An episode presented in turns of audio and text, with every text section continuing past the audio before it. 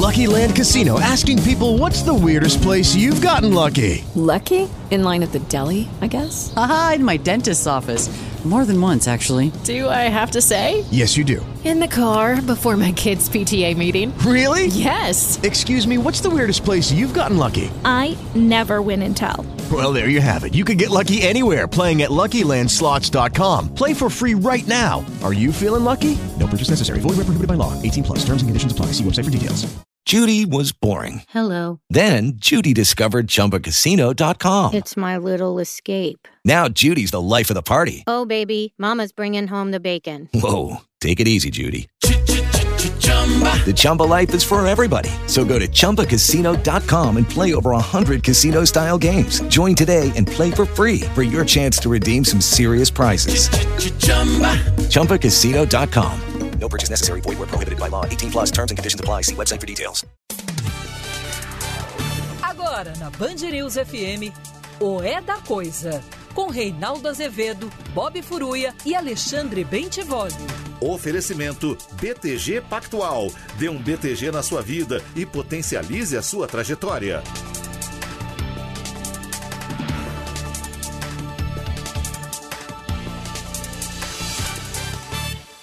Agora, 6 horas em ponto, começando mais uma edição do É da Coisa. A música saltou e agora eu coloco ela aqui no ar. A tristeza é senhora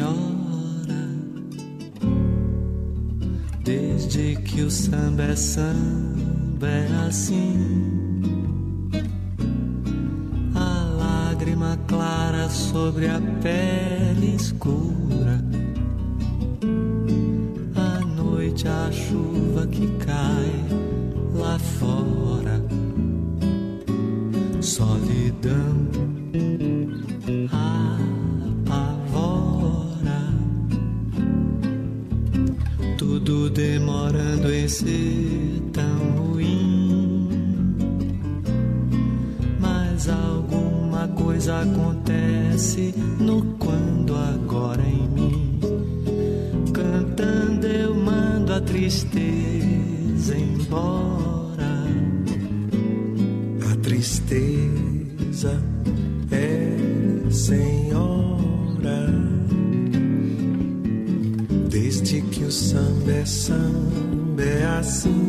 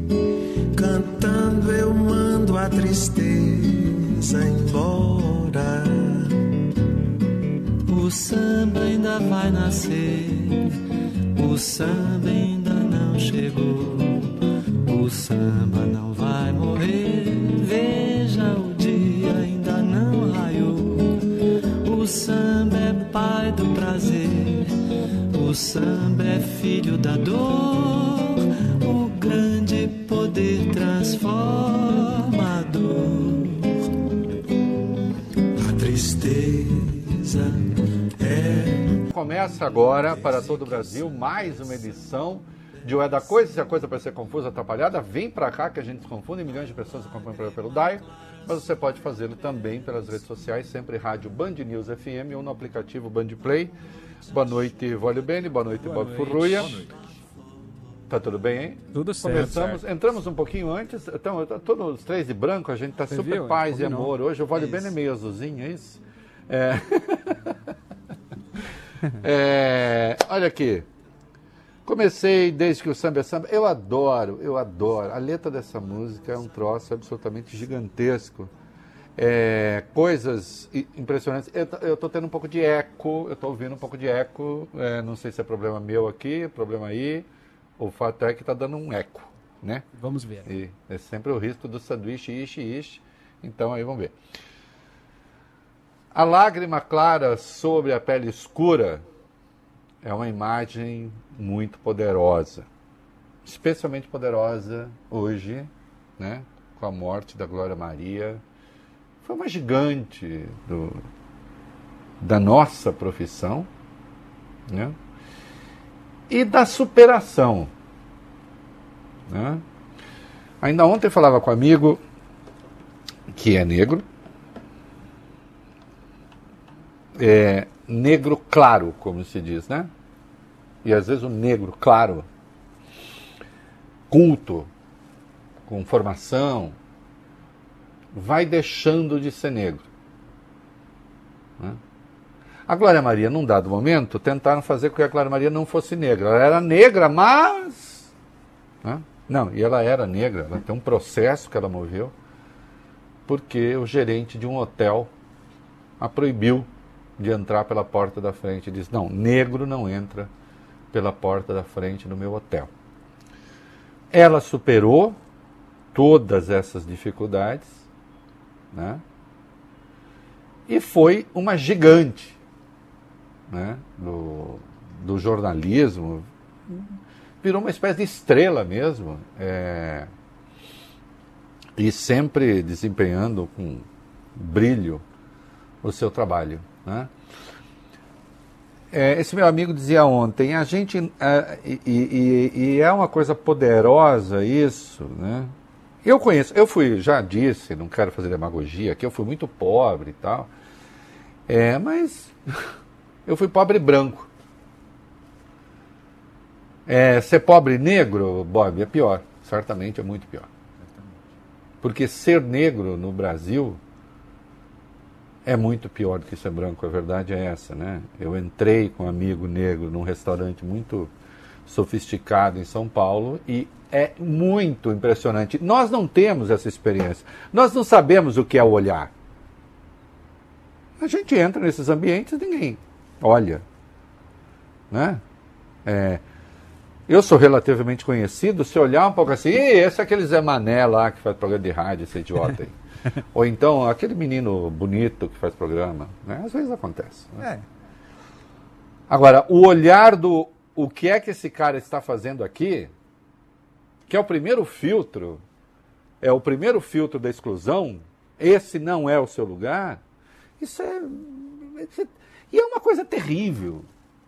Terrível, porque se trata de um julgamento prévio por você ser quem é, mas não por você ser quem é, é porque aquele que olhou é quem é. é não é você que é quem é, é o outro que olhou que é quem é. Né?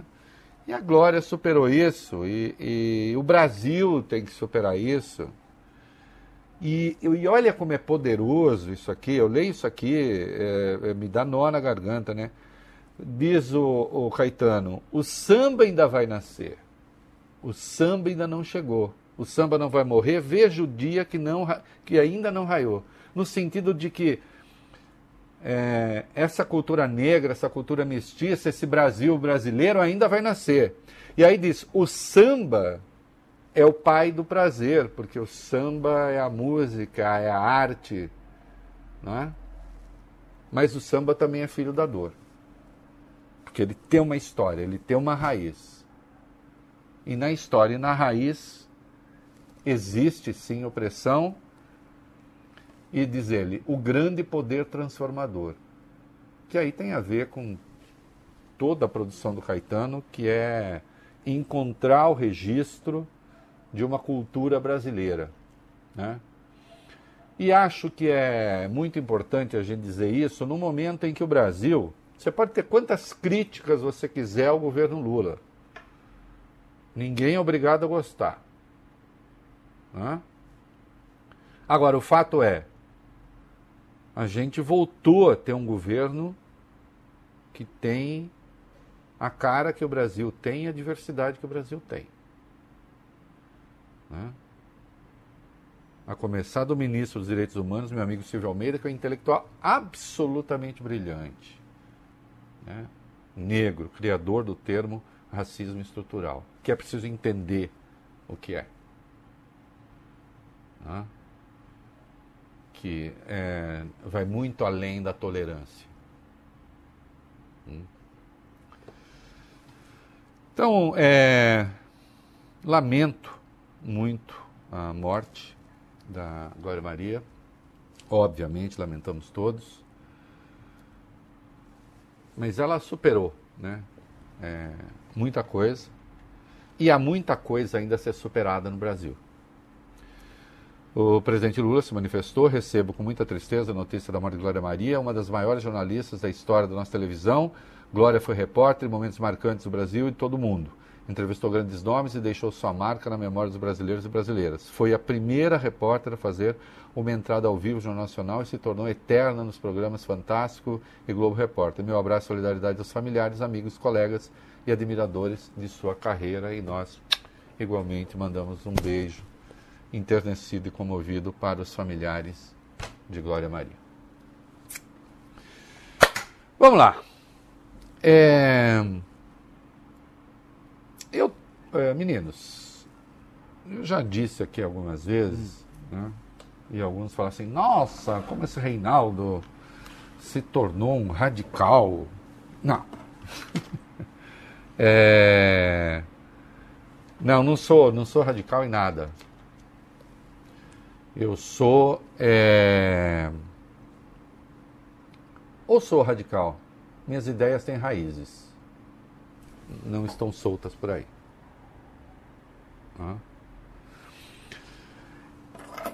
Eu adoro a divergência, eu adoro o debate. Sou muito duro quando debato, digo com clareza o que penso. Agora, é preciso saber com quem se debate e o que se debate. Eu já disse aqui, vou reiterar. Eu não debato com golpista. Lugar de golpista é a cadeia.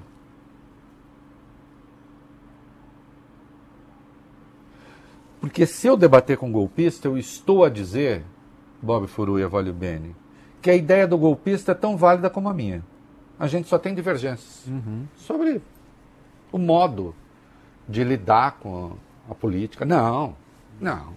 Divergência a gente pode ter, já disse, é sobre privatização da Petrobras, sei lá. Ah.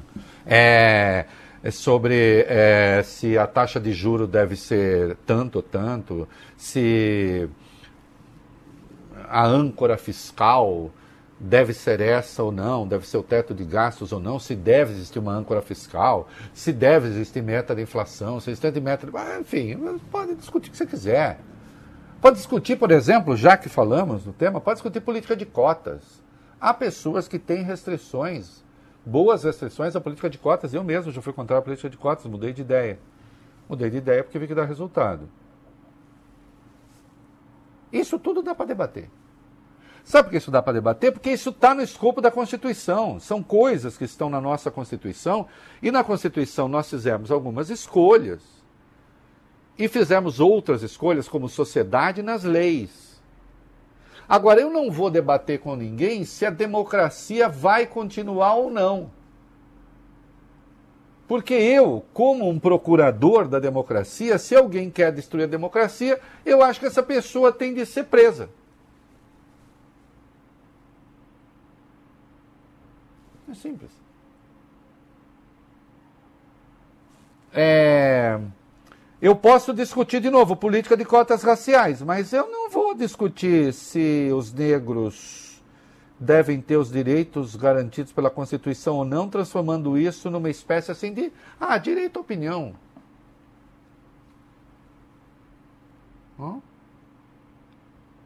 Ou então, ah, por que não um partido que seja racista? Por que, que não pode ter um partido racista em nome da liberdade de expressão? Porque um partido racista estaria questionando justamente o direito do outro de ser o que ele é. Não é? Olha que coisa curiosa. Quando você, quando você fala assim, não, em nome da liberdade de expressão, eu defendo que a pessoa possa ter até um partido racista no Brasil. Como é que é? Então você é defensor de que o outro vale o bene possa dizer tudo o que ele pensa, certo? Uhum. Certo. Você só não é favorável ao direito do outro de ser, de ser quem é. Porque você dizer o que você pensa, você está fazendo uma escolha. Você ser quem você é não é uma escolha. É a sua condição imanente. Então há certas coisas com as quais não se pode condescender, ponto final. E entre eh, coisas, pessoas, ideias, e entre essas coisas, pessoas, ideias, está o golpismo. Então não é possível haver conciliação com isso. Sempre que alguém falar em pacificação, não, eu sou favorável à pacificação. Agora eu preciso saber o que é que querem dizer com isso. Se o Flávio Bolsonaro vier me falar em pacificação, eu quero saber o que ele quer dizer. Ele quer dizer que o pai dele, que andou tendo articulações de natureza golpista, deve ficar livre do braço da lei? Então eu não quero pacificação, porque com golpistas eu não quero pacificação. Eu não aceito a pax com golpistas. E a democracia brasileira não pode aceitar. Essa gente tem de responder por suas escolhas. Hum? Ainda ontem relatei a conversa com outro amigo, dizendo assim: ah, mas muitas vezes. É, e eu vejo até gente boa dizer: ah, o Alexandre de Moraes exagera quando tira páginas do ar. Alguma página foi tirada do ar porque a pessoa estava tendo divergências as mais variadas sobre os mais variados assuntos, ou todas as que foram retiradas estavam fazendo apologia do golpe e pregando o golpe?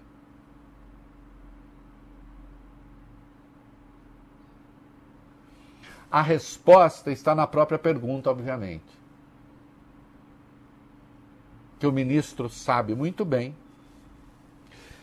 e está amparado pelos seus pares né? pelo menos por outros oito. Né? Ele sabe muito bem que a Constituição garante a liberdade de expressão, se opõe à censura prévia, mas a Constituição não abriga a tentativa de golpe de Estado. Esse é um debate que nós vamos ter que enfrentar, inclusive no que respeita às redes sociais. Nós vamos ter que fazer esse debate. É? Se a gente deixa a critério das redes pura e simplesmente que tirem, e às vezes isso tem se mostrado, e com frequência tem se mostrado de uma ineficácia é, evidente, ou então aprimoramos os mecanismos, sim, com concurso do Estado, porque o Estado que temos aí é um Estado democrático. O Congresso é votado, a presidência da República é votada e o Judiciário, indiretamente, também nasce do voto. E nasce de consensos da sociedade brasileira.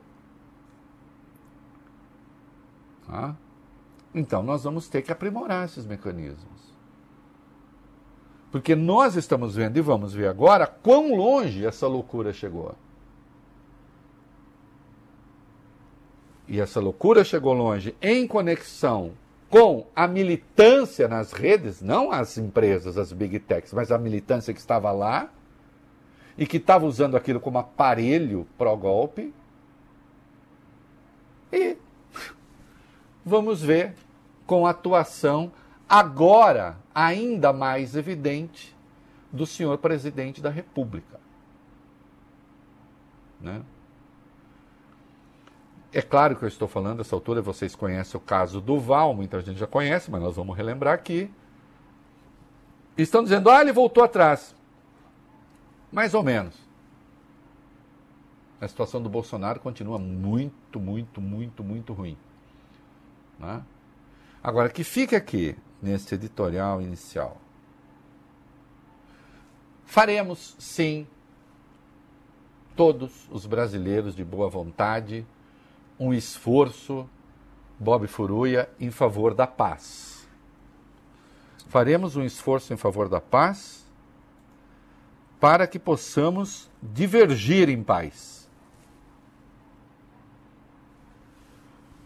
É, golpistas não querem divergir em paz. Eles querem eliminar a divergência. É? Com violência, como nós vimos. E todos, rigorosamente todos, têm de pagar. É? E até agora, o ministro Alexandre de Moraes tem tido uma atuação absolutamente impecável no respeito à Constituição. Não há um só ato de censura nesse episódio. Isto é mentira. O que se fez foi, segundo a lei, segundo a Constituição, coibir a militância golpista. Aí sim. E claro, precisamos chegar ao pai do golpe. E aos poucos, né, as suas digitais vão aparecendo. É isso aí. O que, que nós temos do boliçoso, do boliçoso senador Marcos Duval? Vai lá. Vamos lá. Polícia Federal ouve neste momento, Reinaldo, o senador Marcos Duval, que é do Podemos do Espírito Santo, nessa investigação que apura atos golpistas. Depoimento começou mais ou menos às 5 horas da tarde, 17 horas. Foi autorizado pelo ministro Alexandre de Moraes do Supremo após um pedido feito pela própria PF, né? Duval está sendo ouvido após acusar ontem à noite, vamos contar essa história, o ex-presidente Jair Bolsonaro de tentar coagi-lo para dar um golpe de Estado. Né? Em entrevista à revista Veja e também em uma live nas redes sociais, o parlamentar disse que participou de uma reunião com Bolsonaro e também com o então deputado federal Daniel Silveira, isso no dia 9 de dezembro do ano passado. Segundo ele, segundo Marcos Duval, Silveira teria dito que Bolsonaro queria se encontrar com o senador, encontro que de fato aconteceu. Nessa conversa, Daniel Silveira teria pedido ao senador que gravasse conversas com o ministro Alexandre de Moraes, ministro do Supremo e presidente do TSE. Qual seria o plano? O plano seria tentar flagrar o magistrado cometendo algum deslize e usar esse material para anular as eleições de outubro do ano passado, impedindo a posse do presidente Lula e levando o magistrado, levando Alexandre de Moraes à prisão. Marcos Duval disse que não teria topado nada e que teria avisado o próprio ministro Alexandre do plano. Judy was boring. Hello. Then Judy discovered ChumbaCasino.com. It's my little escape. Now Judy's the life of the party. Oh, baby, Mama's bringing home the bacon. Whoa, take it easy, Judy. The Chumba life is for everybody. So go to ChumbaCasino.com and play over 100 casino style games. Join today and play for free for your chance to redeem some serious prizes. ChumbaCasino.com. No purchase necessary. Void where prohibited by law. 18 plus terms and conditions apply. See website for details. Hum. Aí, Vólio Beni, hoje Sim. teve um certo recuo, mas eu não sei se dá para chamar de recuo. Terá sido recuo mesmo? Hum, mas vamos ver, nós vamos ver o vídeo. Co- conta um pouco para nós, vai bem, É, vai, vai. Como você disse, o Marcos Duval voltou atrás de algumas dessas declarações, mas a situação de Bolsonaro melhorou muito pouco, ou nada. Duval convocou coletivas de imprensa hoje em Brasília para dizer que não renunciaria mais, como havia anunciado nessa live do dia anterior, e que Bolsonaro não teria dito nada sobre a proposta golpista. Atenção, Bolsonaro ouviu o plano golpista e, segundo Duval, não disse nada. Depois você disse pode isso, Reinaldo. De acordo com essa segunda versão do senador. Reinaldo! hum. De acordo com essa segunda versão do senador Marcos Duval, Bolsonaro teria apenas ouvido o plano de Daniel Silveira. Segundo informa uma reportagem do jornal O Estado de São Paulo, o parlamentar teria convocado essas coletivas depois de receber ligações de filhos do ex-presidente Jair Bolsonaro. O filho 01, o também senador Flávio, apareceu hoje no plenário da casa e cochichou alguma coisa no ouvido de Marcos Duval pouco antes da coletiva em que ele tentou livrar o ex-presidente. Flávio, que também falou sobre o assunto hoje, confirmou a reunião de Bolsonaro com Marcos Duval e Daniel Silveira, mas diz que a situação narrada não configura nenhum tipo de crime. Reinaldo, vamos ver e ouvir um trecho dessa entrevista do senador Marcos Vai Duval. lá. E aí ele falou, ó, como você está tendo um acesso frequente com o ministro Alexandre de Moraes, eu achei estranho até ele ter essa informação, porque eu nunca tornei público, a gente- é exatamente do trabalho de inteligência, é, a gente queria te passar uma, uma, uma, uma, uma missão que pode salvar o Brasil. E aí ele começou a explicar. A ideia seria eu. É, eles colocariam o equipamento de, de gravação, teria um veículo já é, próximo ao STF, captando o áudio, e eu nessa reunião com o ministro Alexandre, eu conduzindo para ele falar que em alguns dos processos dele ele ultrapassou a linha da Constituição. E aí eu disse de pronto que eu não iria fazer isso, né? não iria fazer esse tipo de, de, de ação, porque eu falei, olha, presidente, até e Daniel, isso é ilegal. Para fazer isso, para gravação, você tem que ter autorização do juiz. O presidente estava. Vocês viram ele. ele é, é... Perceberam o ato falho ali, né? Uhum. Perceberam o ato falho? Ele disse: não, o presidente disse nada, foi o Daniel. Mas aí ele respondeu: é, olha, presidente, é, olha, Daniel. né?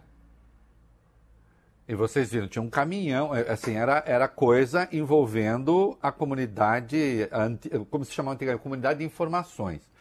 O general Heleno já falou que não tem nada com isso. Que a BIM não participou e o GSI, Reinaldo Azevedo, não participou. E o Reinaldo vai tentar responsabilizar o GSI. Não, por enquanto não, general. Agora, de quem era esse carro que ia ficar ali para pegar a informação? Como é que é isso? Reunião que, segundo Flávio, aconteceu. Não, aconteceu. Flávio só não vê crime.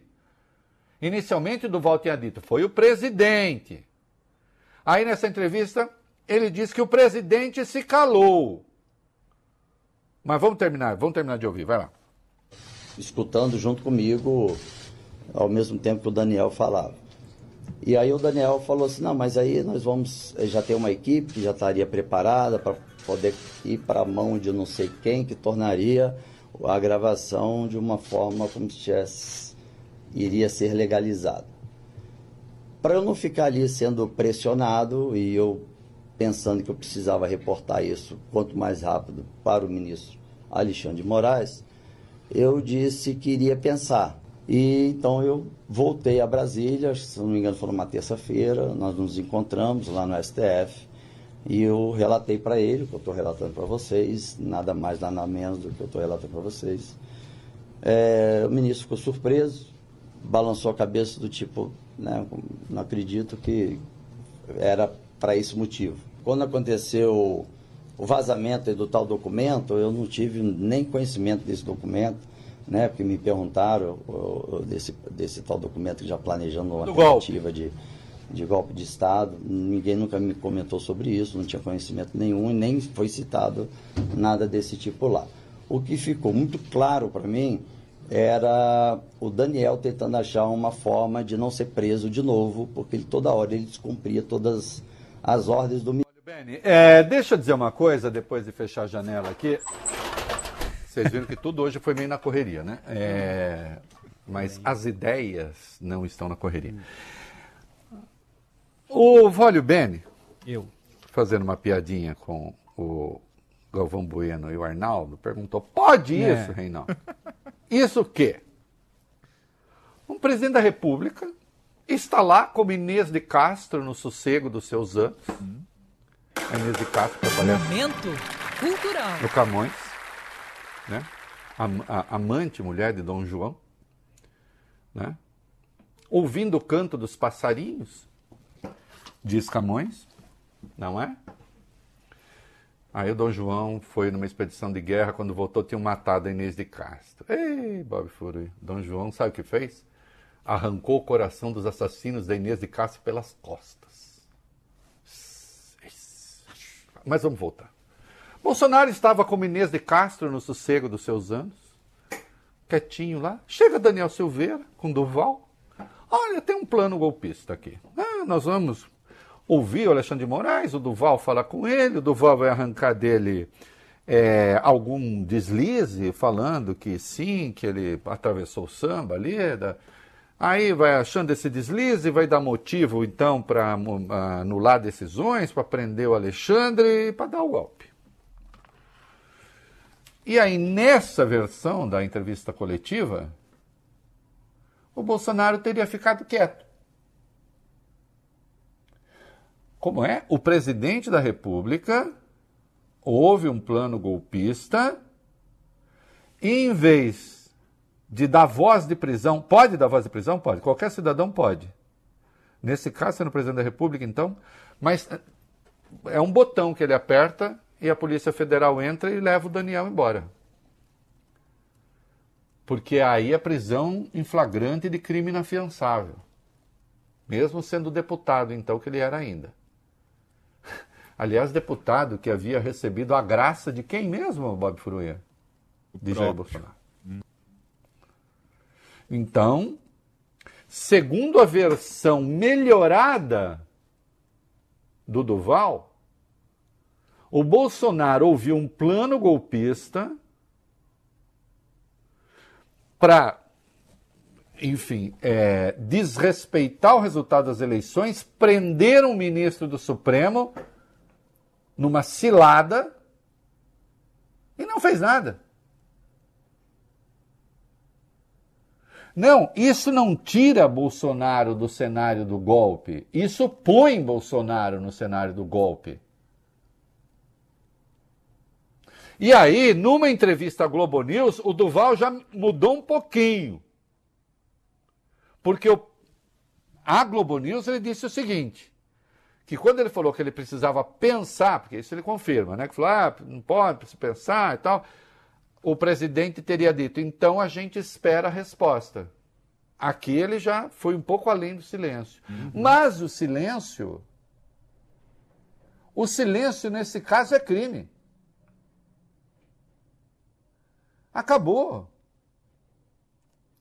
E o que complica a situação do, do, do ex-presidente é que há mensagens contemporâneas àquilo que ele está narrando, que teria acontecido, não é?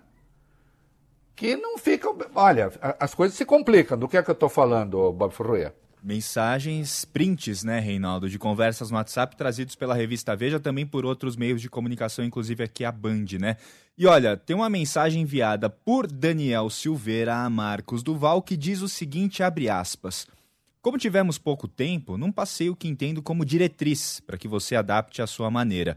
Contudo, já tenho escutas usadas pelas operações especiais. Tem um veículo receptor que pode imediatamente reproduzir, além da gravação, e essa operação fica restrita a um círculo de cinco pessoas. Três estavam sentados hoje conversando juntos. Se aceitar a missão, parafraseando o 01, salvamos o Brasil.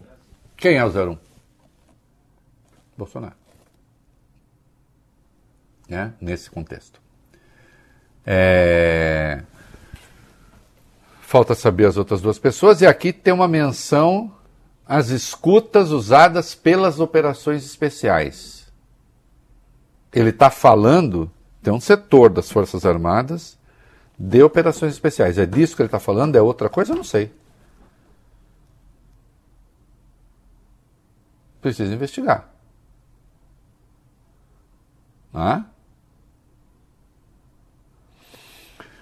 E há uma mensagem do Marcos Duval para, tudo indica o Alexandre de Moraes, que sugere que ele está pedindo uma conversa para denunciar este convite para participar da armação golpista. Alguém consegue ler aí? Porque o tio não tem vista para isso. A é, mensagem diz o seguinte: Boa noite, ministro! Exclamação. De emblemático. Aproveito para informar que não vou a Brasília nesta semana. Minha filha está precisando muito da minha presença aqui, mas precisava falar como foi o encontro com PR, presidente, né, e DS, Daniel Silveira. Me pediram uma ação esdrúxula, imoral e até criminal. Não sei como poderia te contextualizar com segurança. Caso for necessário, posso ir a Brasília para encontrá-lo. Sei que neste momento está muito turbulento em sua missão mas conte comigo. É... tudo sugere, e ele diz que avisou Alexandre do que aconteceu. Eu não vi o ministro se referir a isso e dificilmente vai. Né?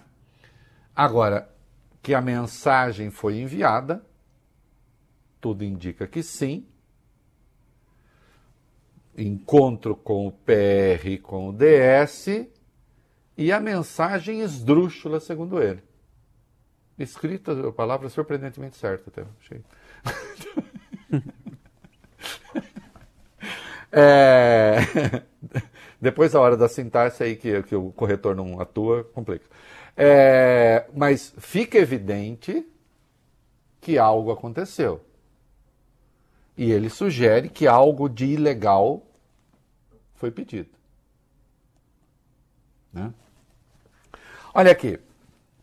É... Temos um senador da República que se encontrou com um criminoso. Hum. Reuniu-se com o presidente da República.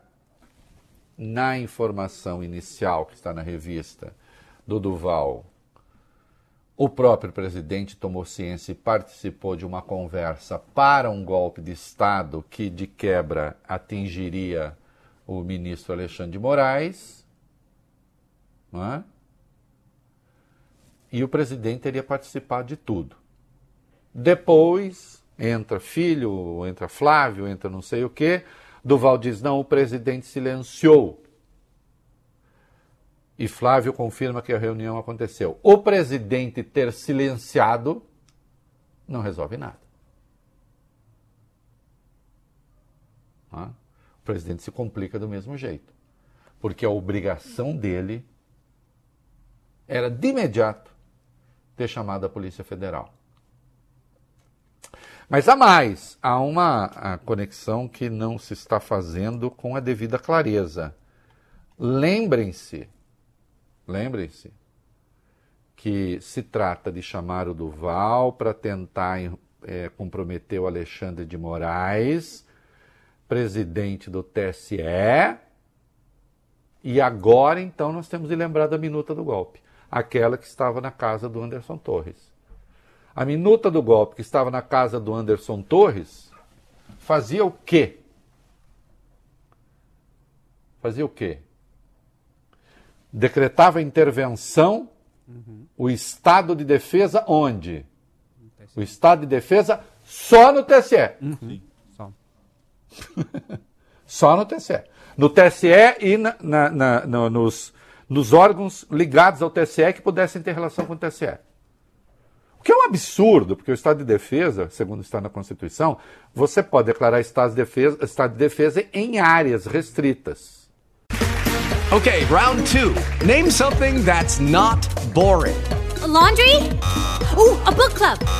Computer solitaire, huh? Ah, oh, sorry, we were looking for Chumba Casino. That's right. ChumbaCasino.com has over 100 casino style games. Join today and play for free for your chance to redeem some serious prizes. ChumbaCasino.com. No purchase necessary. Full prohibited by law. 18 plus terms and conditions apply. See website for details. With the Lucky Land slots, you can get lucky just about anywhere. This is your captain speaking. Uh, we've got clear runway and the weather's fine, but we're just going to circle up here a while and uh, get lucky. No, no, nothing like that. It's just these cash prizes add up quick. So I suggest you sit back, keep your tray table upright, and start getting lucky. Play for free at LuckyLandSlots.com. Are you feeling lucky? No purchase necessary. Void where prohibited by law. 18 plus terms and conditions apply. See website for details. Mas a área restrita, Bob Furuia, vai ter estado de defesa na casa do Bob Furuia. Não que não fosse prudente, é. inclusive, mas para quê? Não vamos fica a sugestão. Não vamos chegar é, aqui. Mas fica a sugestão. Não vamos tocar. Estado de defesa na casa do Bob, do Bob Furuia. Aí pega lá o, o, o, o Tuba, o, o. Catu. E o. Catu. Tá, é, isso. Os dois gatos do Bob, né? Ai, três gatos na casa. Deixa de ser. Falei.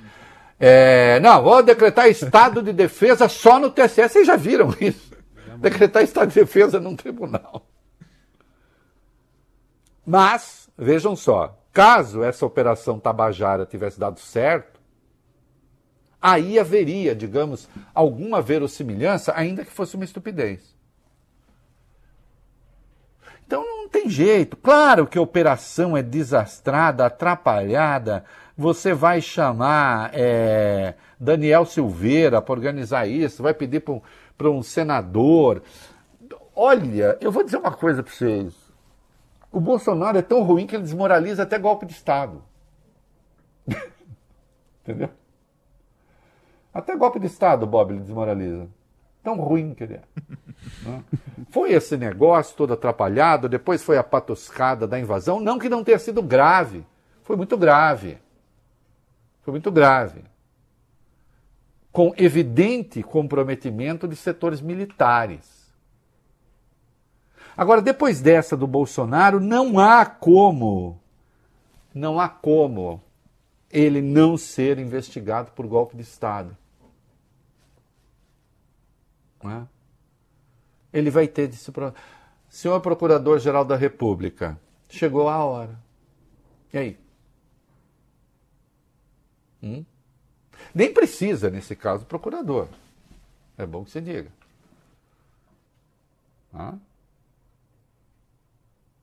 Bolsonaro vai ter que depor. Ah, não, o Marco Duval está mentindo, essa reunião nunca aconteceu? E todas as mensagens que já foram, que estão dadas ali, que são contemporâneas?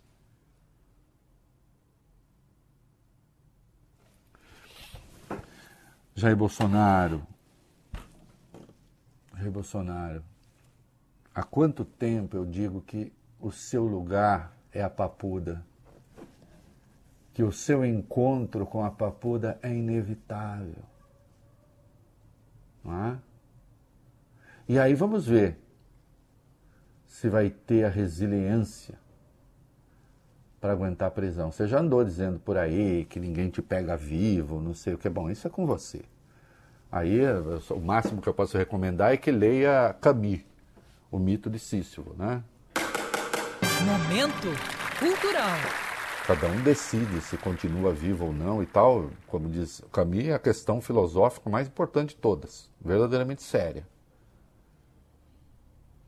Agora, não há como né, se livrar disso que está aí. Ah, e se o Duval tivesse aceitado, será que teria dado certo? Ah, meu filho, eu não sei se teria dado certo. É não não é, não acho que assim eu, Bob Furui, a gente que se nega a participar de golpe para mim não comete nenhum ato de heroísmo. Verdade. É uma reserva de vergonha na cara que você deve ter. Aliás, você deve se preocupar com o seguinte: puxa, por que, que me chamaram para isso? Ô, Bob. Faz sentido. É a velha história, né? Te chamam por uma festinha suspeita, você fala, mas por que, eu estou sendo chamado para festa suspeita? o Bob vai falar, não vejo mal nenhum. Ah, Bob, furou, pelo amor de Deus. Me chamaram, é. não é possível. Ele nem não, seria não, chamado, não é né? Imagina. Não, para, né? Te chamam para uma festinha suspeita, você fala, mas por que eu? Né? Não, então, não, não há heroísmo nenhum. Né? É, aliás, faz escolhas erradas esse, esse Duval, que não é fácil, né? A quantidade de escolha errada que ele faz. Tanto é que a gente vê mal cercado, né? As pessoas que o chamam, para bater papo, complica. Agora, Bolsonaro não tem escapatória, não. Ah, o Duval ia renunciar, mas renunciou da renúncia. Vai, vai, vai. vai. Como a gente já disse, o senador voltou atrás sobre deixar o mandato no Senado e sair definitivamente da política. Hoje ele disse que o anúncio que ele transmitiu ao vivo nas redes sociais durante a madrugada ocorreu em um momento de muita raiva, depois de ter trabalhado para a candidatura derrotada à presidência do Senado ser chamado de traidor, inclusive por apoiadores de Rogério Marinho. Nessa mesma live, Duval antecipou informações sobre a, a, reportagem da revista Veja, que seria publicada amanhã, mas foi antecipada e já está no ar, dando conta desse plano de golpe envolvendo Jair Bolsonaro e o agora ex-deputado Daniel Silveira. Em uma entrevista hoje no gabinete dele no Senado, Marcos Duval falou o seguinte: Naquela hora que eu postei, se fosse no horário comercial, eu tinha saído da política. Mas não é. que pena, hein? Você vê, às vezes. Ou coisa de acontecem... hora, né? É, tem, tem coisa que não acontece por pouco. Né? É, Se fosse é, outro fuso eita. horário, né? Fosse naquela hora, né? Vou lembrar Camus de novo. Um romance maravilhoso do Camus, né? O sujeito que dá um tiro, mata alguém e fala, porque eu não sei, correu uma lágrima no meu olho na hora e eu acabei. Bah, direito. É, e fosse horário comercial, teria renunciado. É um sujeito que veio, é, é militar reformado do Exército, depois entrou aí num negócio de empresa de segurança, de treinamento, sei lá o quê, e se elegeu, era amigo da Carla Zambelli, se elegeu é, senador pelo Espírito Santo, né? E estava na campanha, quando eu digo escolhas erradas, estava na campanha do Rogério Marinho. Né? Estava na campanha de um senador que estava ali depois do 8 de janeiro com uma pauta golpista anti-supremo, diga-se de passagem. E ante Alexandre de Moraes, diga-se de passagem. Embora ele diga, eu mantivesse conversa com Alexandre de Moraes, né? E aí ele ficou com a fama de que ele teria traído o, o, o, o Rogério Marinho, e aí os grupos de extrema-direita caíram de pau em cima dele. E aí ele, para se defender, ele anunciou a entrevista que ele já tinha dado para a Veja, que ia sair na sexta, a Veja antecipou para quinta, né? porque aí ele já tinha anunciado. É, e aí anunciou a renúncia e renunciou à renúncia. Ah, Reinaldo, uma denúncia num sujeito com esse perfil pode ficar um pouco estranho, eu insisto. Flávio diz: a reunião aconteceu. A troca de conversas dele com Daniel Silveira e dele com Alexandre, tudo indica que aconteceu. Que esteve com o presidente, esteve. E que as digitais de Bolsonaro e outras articulações é, golpistas são claras, são claras. É, meu filho, é papuda. Sabe jogar dominó? Aprendeu? hum? Dominó é fácil, Bolsonaro. Dama. Hum? Xadrez já é mais difícil. Né? Mas tem, tem. Né?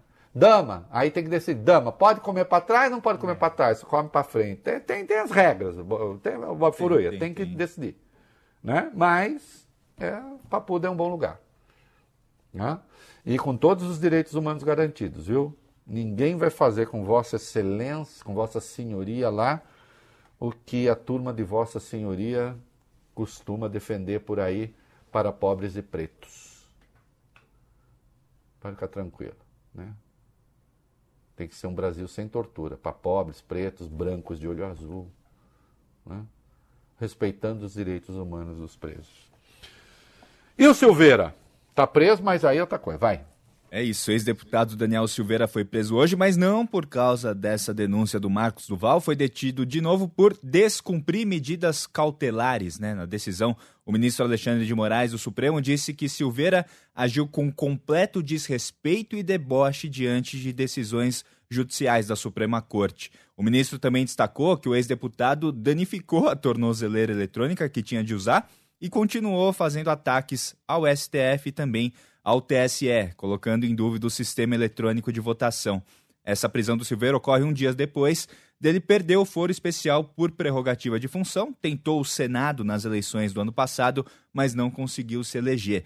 E olha aqui, Reinaldo, ao chegar na casa dele, em Petrópolis, hoje, a Polícia Federal encontrou, sabe o quê? Dinheiro vivo. 270 mil reais em dinheiro vivinho da Silva. Além de mandar a PF prender o Daniel Silveira, Alexandre de Moraes determinou: 1. Um, a suspensão imediata de quaisquer documentos de porte de arma de fogo em nome do ex-deputado. 2. A suspensão pelo Exército de certificados em nome de Silveira de registro de autorização para atividades de colecionamento de armas de fogo, tiro, desportivo ou caça.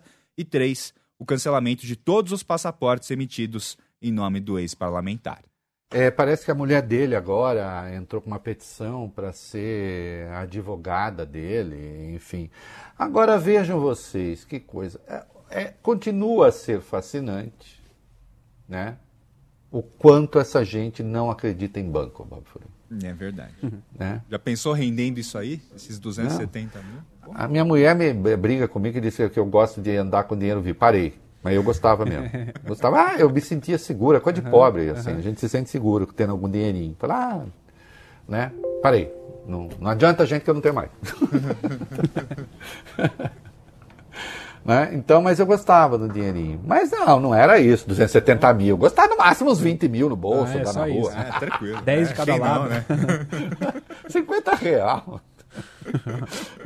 Agora, 270 mil, dinheiro vivo. Qual a origem disso? Por que dinheiro vivo? É velha história. É proibido ter dinheiro vivo? Não, não é proibido, mas não tente me convencer que entrando de escafandro num restaurante ninguém vai estranhar. Por que, que tem 270 mil em casa? De onde vem? Quem financia?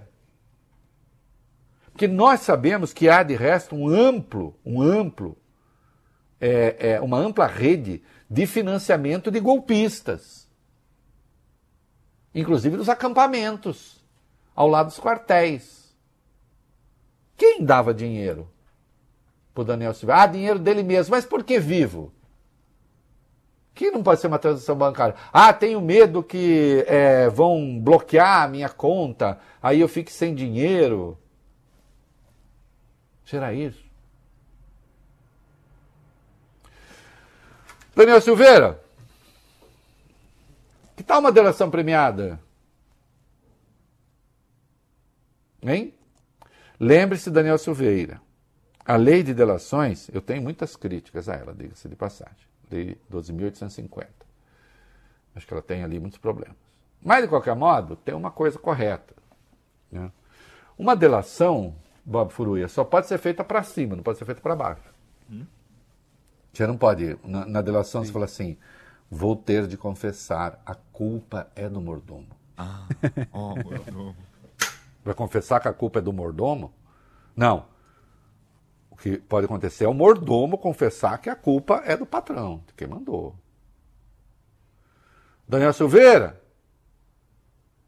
vai, ó, meu filho. Denúncia, é, delação premiada para cima. Para baixo não pode. Aproveita enquanto é tempo, cara. Né? Você sabe, Bob Furuia. Fala, presidente. Eu tô, tô indo bem em algumas coisas aí. O Reinaldo Azevedo tá voltando a escrever amanhã coluna na Folha. Ele até cita Padre Vieira para falar do meu governo. Olha só. Uma obra do Vieira que pouca gente leu. Qual? Que chama História do Futuro. Momento cultural. E tem muita gente contando a história do futuro do meu governo, que eu acho maravilhoso. O Reinaldo até está dizendo, o Reinaldo que é uma pessoa que gosta de ler essas coisas. Aí ele pega e fala assim, a única história do futuro que eu gosto de ler é do Padre Vieira. Por quê? Tem muita gente contando a história do futuro do meu governo, mas o futuro do meu governo ainda não aconteceu. É. Como é que pode contar a história do futuro do meu governo? Ninguém sabe disso. Ninguém sabe disso. É. Tem gente que já está contando como se estivesse vendo tudo, como diria Caetano Veloso, que eu também gosto muito, desde o fim. Já está vendo meu mundo desde o fim. Caetano falei de uma música. Né? Eu estou cheio de citação hoje. Né? Mas está indo bem. Eu mandei mensagem para o Congresso, foi uma coisa. E tem, o Reinaldo botou duas retancas aí sobre as mensagens que eu mandei para o Congresso. Eu critiquei aquele Biltre eu vi esse nome no Reinaldo, esse, esse, adjetivo, esse substantivo também, né? Pode ser usado como adjetivo também, mas é aquele Beltre. É. O Roy Benny vai usar daqui a pouco o Ruais para dizer o que é um Beltre. Agora já tem Ruais aí, né? Tem. Então, muito bem. Apareceu. Vai lá, o que, que foi? Vai. O presidente Lula criticou hoje, em mensagem enviada ao Congresso Nacional, o governo do antecessor, o ex-presidente Jair Bolsonaro, e afirmou que os três poderes não vão permitir que aventuras autoritárias prosperem no país. Lula afirmou no texto que o Congresso Nacional teve duas atuações elogiáveis nos últimos meses. O presidente afirmou que a aprovação da PEC, que garantiu 600 reais do Bolsa Família fora do teto de gastos, simboliza uma colaboração sem precedentes na qual o Congresso Nacional foi extremamente aberto e cooperativo. A segunda manifestação, continuou Lula, foi a reação célere, firme e determinada aos atos terroristas de 8 de janeiro. O presidente foi ainda mais contundente. Diz que o Senado Federal e a Câmara dos Deputados se levantaram contra a barbárie cometida pela tentativa de golpe, aprovaram rapidamente os atos necessários para a garantia da segurança e ordem constitucional e deram um claro recado: juntos, os três poderes da República jamais permitirão que qualquer aventura autoritária vingue em nosso país. Foi muito bem. Eu até escrevi isso. Eu, olha, gente, eu tenho 500 críticas ao Lira, algumas reservas, muito menos a, ao Pacheco, que eu fiz a seu tempo, destacando sempre que o Pacheco aqui sempre foi elogiado pela firme defesa da democracia. O Lira às vezes olhava meio de lado assim, fazendo, ah, isso não tem importância. Não, tinha importância, mas de qualquer modo, ali, de cara, reconheceu a vitória do Lula, e de fato o Congresso agiu com rapidez e acho que eu trato disso, é isso que o Reinaldo na coluna dele lembra amanhã, que eu, quando eu tratei da PEC lá, o Reinaldo defendeu muito essa PEC porque dizia, não só corrige algumas coisas nesse governo do Bolsonaro, que está acabando sem dinheiro, como o Lula, eu já começo a fazer a base agora de um Congresso futuro, Bob Furuia. Que vai ser um Congresso mais hostil a mim do que era o outro. Uhum. Né?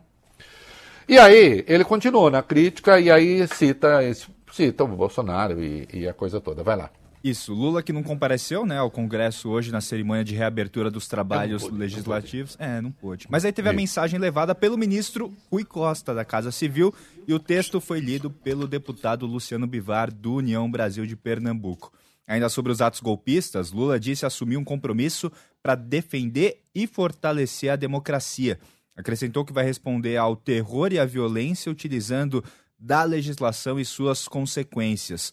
Lula também ressaltou que estabeleceu uma política de controle de armas mais severa, revertendo as medidas adotadas durante o governo Bolsonaro. Sobre o ex-presidente, o presidente atual Lula teceu uma série de críticas, argumentando que os direitos dos povos originários foram duramente atacados, que as políticas de direitos humanos e combate às desigualdades foram abandonadas e também atacou a imposição de sigilos. Afirmou o seguinte nessa mensagem aspas: a gestão do Estado foi relegada e a transparência deu lugar ao sigilo despropositado. A governança na economia foi desorganizada, assim como as políticas de apoio ao produtor de todos os setores e todos os tamanhos. Exato, acho que é, o presidente está coberto de razão no que diz. Oh, vai bem, Antes que a gente vá para começar, tem muita coisa importante ainda. Tem que falar da crise do PS, você não pode ir embora. Daí tem crise do PL, tem o Anderson Torres, nós precisamos falar. As eleições do Legislativo, o negócio de ano, tem um monte de coisa, você fica aí. Mas Vólio Bene está ansioso para revelar aos que não sabem. Vólio Bene, o que é um biltre, Vólio Bene? Tá aqui, que ou quem age de forma vil, canalha ou infame, diz o Ruais age de forma vil, canalha ou infame. Que ou quem? Ou seja, quem faz isso, vale o bene, é um biltre. Biltre. Ó, muita coisa, vai embora não. Temos que falar aí, né? Lembra o documento golpista lá, Anderson Torres depois e tal? Parece que Anderson Torres disse que esqueceu o celular dele nos Estados Unidos. Ei, Bob Fruia, veja você. Está ouvindo na Band News FM o É da Coisa.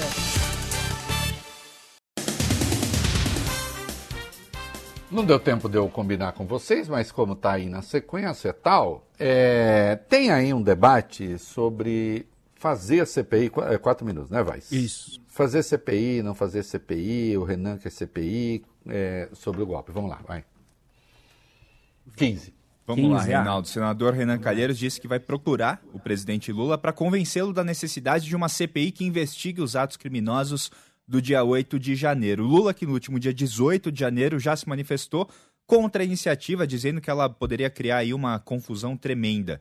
Em entrevista à Folha de São Paulo, Renan Calheiros afirmou o seguinte hoje, aspas, o executivo, por meio da Polícia Federal, já está investigando os atos terroristas. O judiciário também. O Congresso não pode se omitir tem que fazer a sua parte. Precisamos de vigilância permanente contra os golpistas. E na CPI é possível ter audiência e vigilância popular.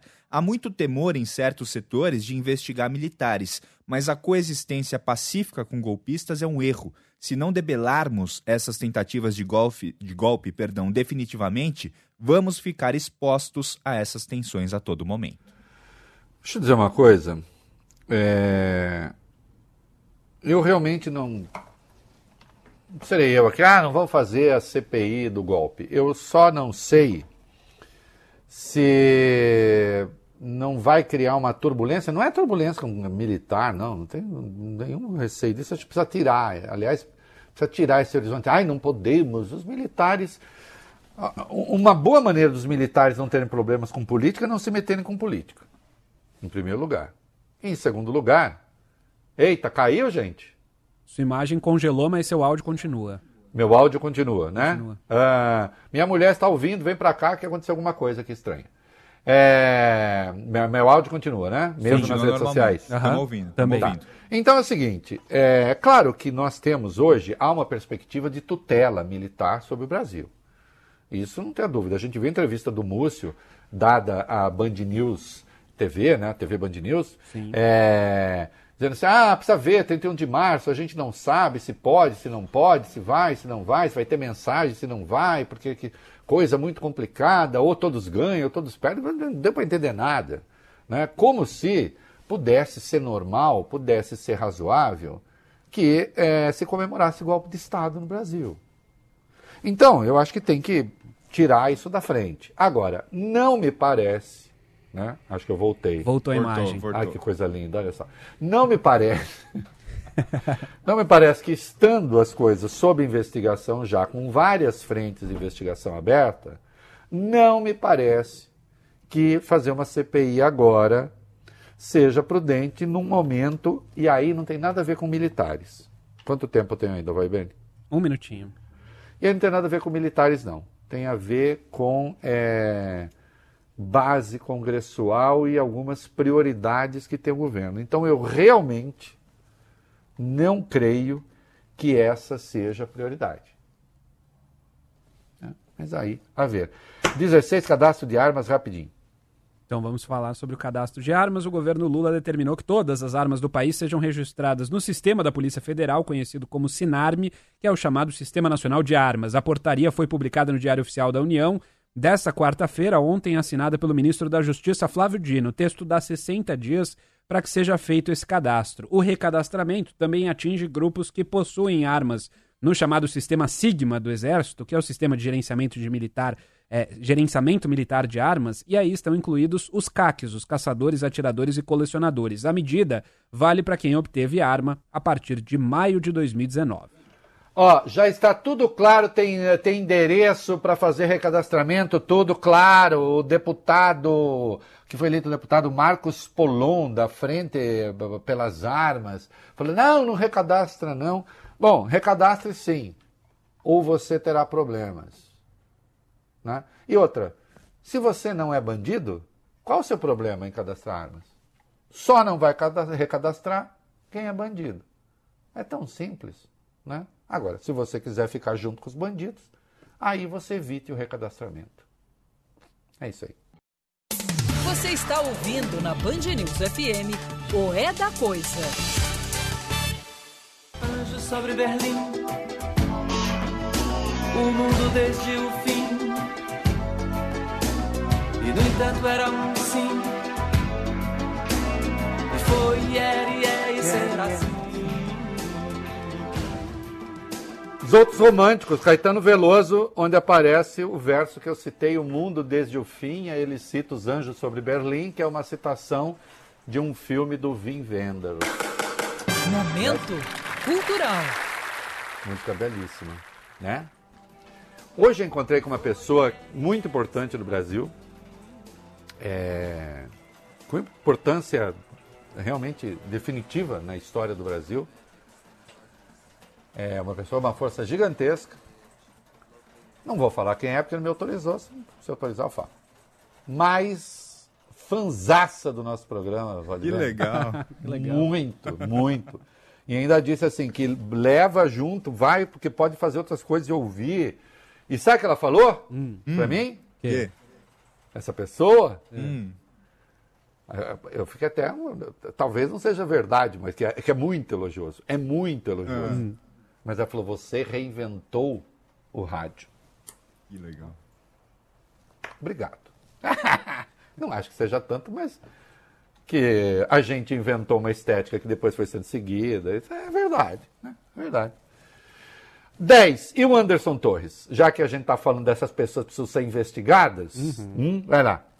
Prestando, de, perdão, Ale, prestando depoimento hoje, viu, Reinaldo? Anderson é. Torres, ex-secretário de Segurança Pública do Distrito Federal, ex-ministro da Justiça. A informação que o nosso produtor Augusto Vale me trouxe há pouco foi que esse depoimento do Anderson já tem mais de sete horas. A oitiva é a segunda dele, foi realizada, está sendo, né, no Batalhão de Aviação Operacional da PM, que fica do lado do batalhão onde o bolsonarista está detido desde o dia 14 de janeiro. Nesse primeiro depoimento de 14 de janeiro, ele ficou calado, né? A defesa argumentou que precisava de mais tempo para analisar os documentos.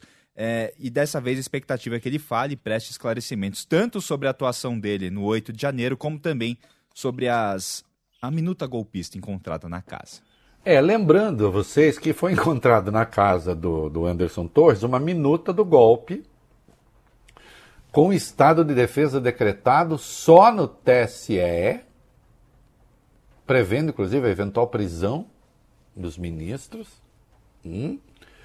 E agora vem à luz essa história que eles chamaram do Val para tentar fazer a gravação com Alexandre.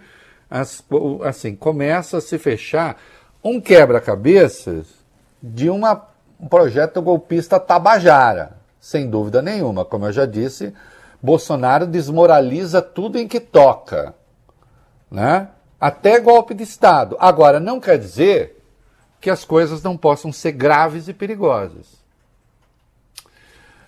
Eu vou fazer aqui uma indagação. Eu não resisto à indagação, Bob Furui, até porque hoje eu falei sobre isso com as pessoas com quem eu almocei. Não resisto. Né? Meu amigo até brincou, falou assim, Reinaldo, você é o único liberal bolchevique que a gente tem fazendo uma piada, obviamente, né? Porque liberal não é bolchevique. Mas, senhores militares, olha aqui para o tio rei. O senhor também, general Heleno. Vocês estão vendo com que tipo vocês se meteram? Quantas vezes dessa tribuna aqui eu lhes pedi, voltem para os quartéis, Deixem de ser liderados por um capitão arruaceiro,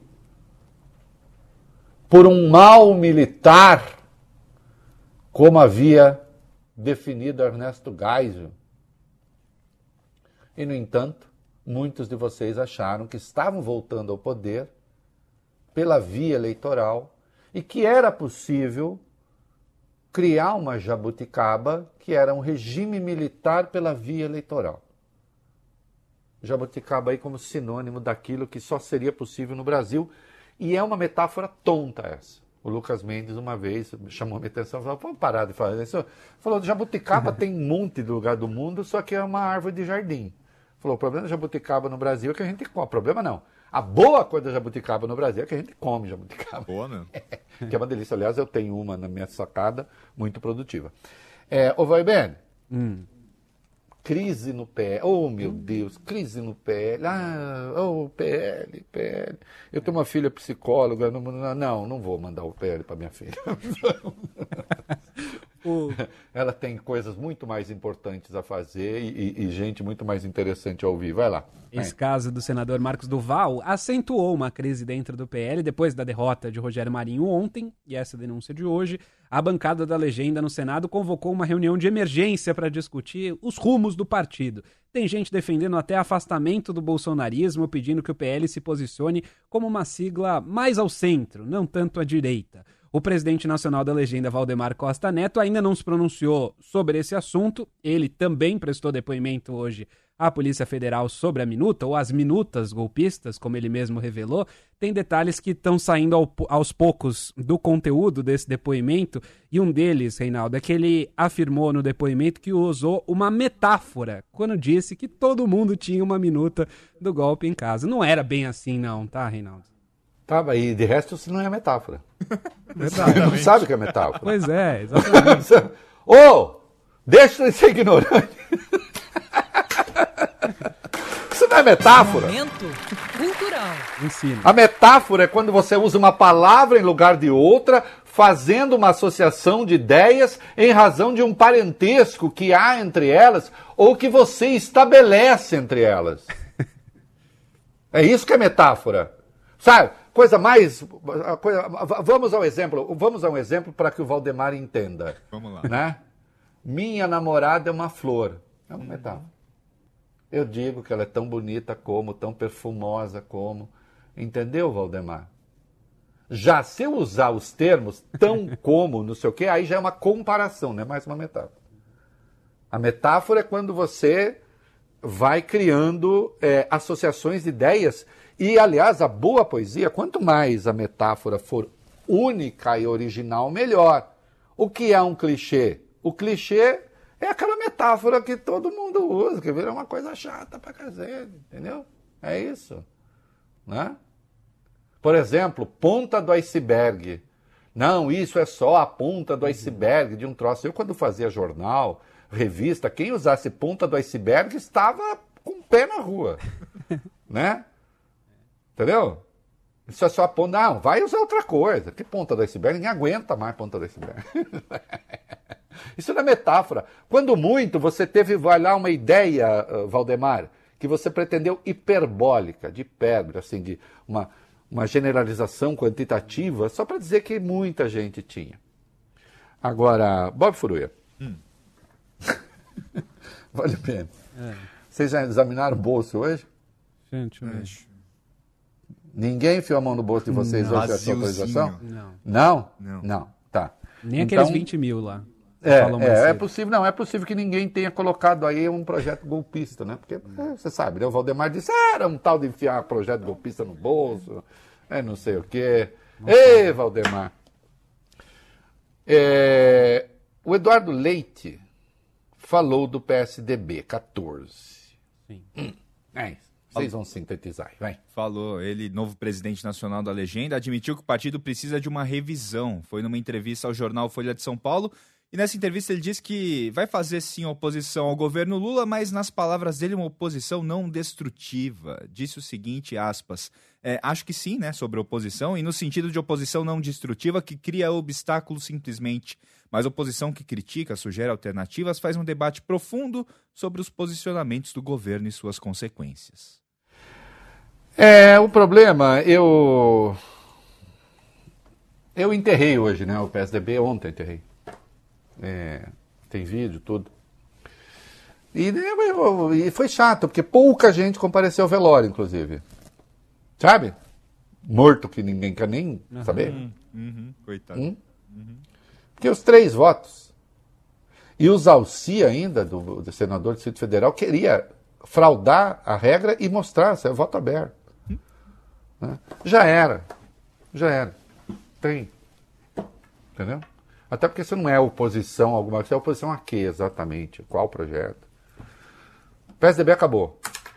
Precisa mudar de assunto. É isso aí.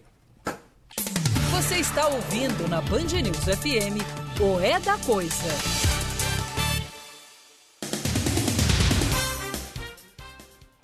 Vinte dois TCU e Anomames. Vai lá.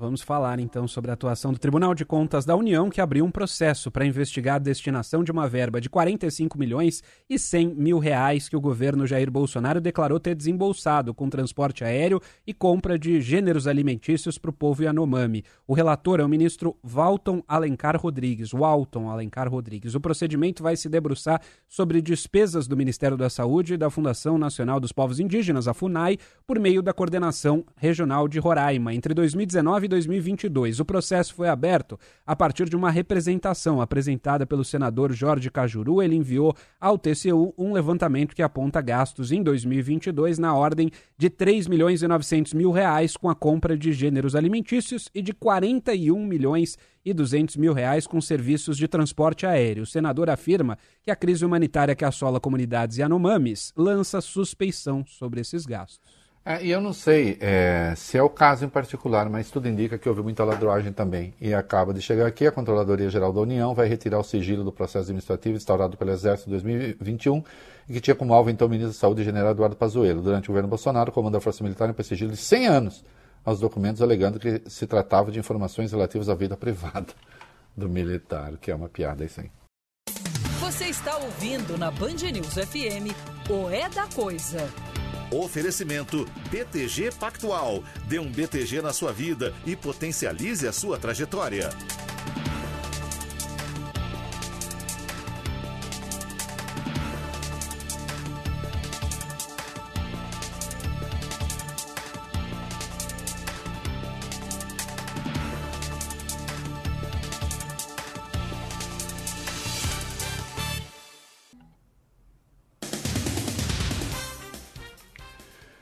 Até amanhã, outros românticos. Olha que graça, é isso aí.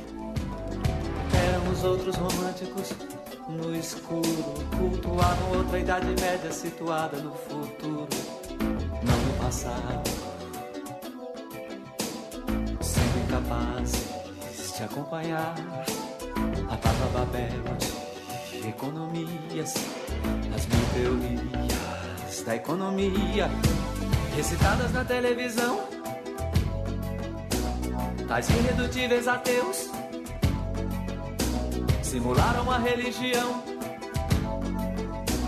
E o espírito era o sexo de Pichote. Então. Você ouviu o É da Coisa na Band News FM. Oferecimento BTG Pactual. Dê um BTG na sua vida e potencialize a sua trajetória.